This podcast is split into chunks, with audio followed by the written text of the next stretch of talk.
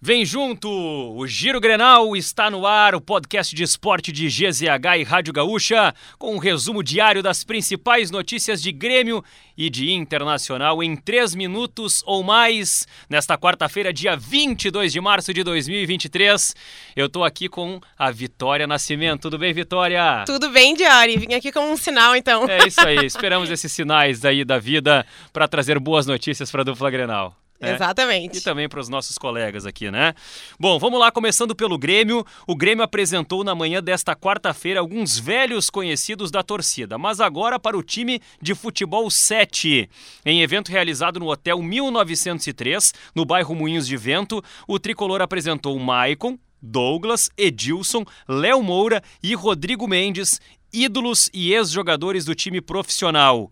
A primeira competição que o elenco tricolor vai disputar é a Taça Gramado, entre os dias 1 e 2 de abril deste ano e o Bahia está tentando contratar o Tassiano. A oferta de 500 mil reais do Bahia pelo jogador foi considerada muito baixa e motivou a recusa gremista na negociação. Além disso, o time de Salvador ainda pediu para que o jogador fosse liberado antes do fechamento da janela de transferências do Brasil. Ou seja, caso o Grêmio chegue à final do gauchão, o atleta não estaria mais à disposição. O tricolor quer manter o jogador até o final do estadual.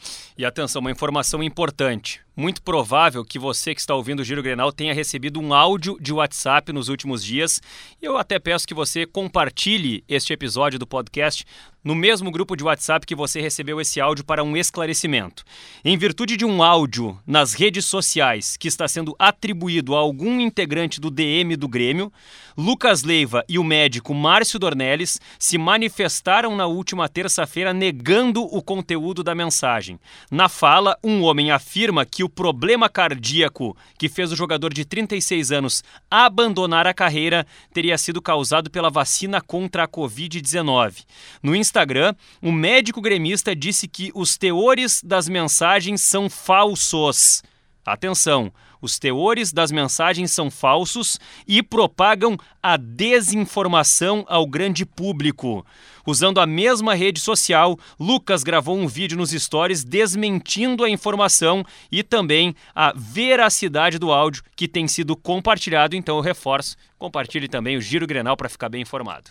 É isso aí, muito importante. Já no lado colorado, na tarde desta última terça-feira, o Inter anunciou a prorrogação contratual com Maurício até dezembro de 2027. No novo vínculo, o Inter assegurou um aumento de salário ao jogador de 21 anos, que acumula dois anos de estádio Beira-Rio, com 123 partidas e 15 gols assinalados. A multa rescisória de 60 milhões de euros e os direitos econômicos do atleta, onde o Inter possui 50% do passe, não foram ajustados nos novos termos. O Kashima Antlers do Japão recusou o negócio e disse que não pretende liberar o meia Diego Pituca, de 30 anos, ao Internacional. O Colorado apostava que o fim do contrato no Japão, em dezembro, ajudaria na liberação do jogador. Mesmo com a compensação financeira apresentada pelo Inter, os japoneses não cederam. Sendo assim, o clube ainda pode inscrever novos reforços até o dia 4 de abril, data estipulada para o fim da janela de transferências aqui no Brasil mas pode haver uma alteração, uma prorrogação desse prazo. E para superar o Caxias pela semifinal do Gauchão, o Inter espera um incentivo das arquibancadas. Por isso, a direção, também aproveitando a proximidade do aniversário do clube, tratou de realizar promoções para tentar lotar o estádio Beira-Rio.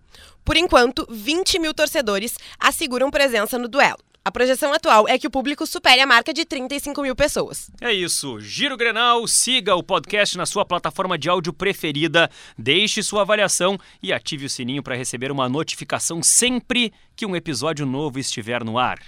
A nossa produção é de Matheus Leal, técnica e edição de áudio de Paulo Fraga e, claro, nos sigam nas redes sociais em arroba esportesgzh. E olha só esse pós-crédito aqui, hein? Que maravilha. Um árbitro conferiu o VAR no celular em um jogo na segunda divisão do Egito. Na realidade, ele olhou uma imagem em um celular de um torcedor em um jogo que não contava com o uso do VAR. É o famoso. Improvisou, né? Improvisou. É, é, é o, jeitinho de, o jeitinho brasileiro no Egito. É a mistura do Brasil com o Egito tem que ter charme pra dançar bonito.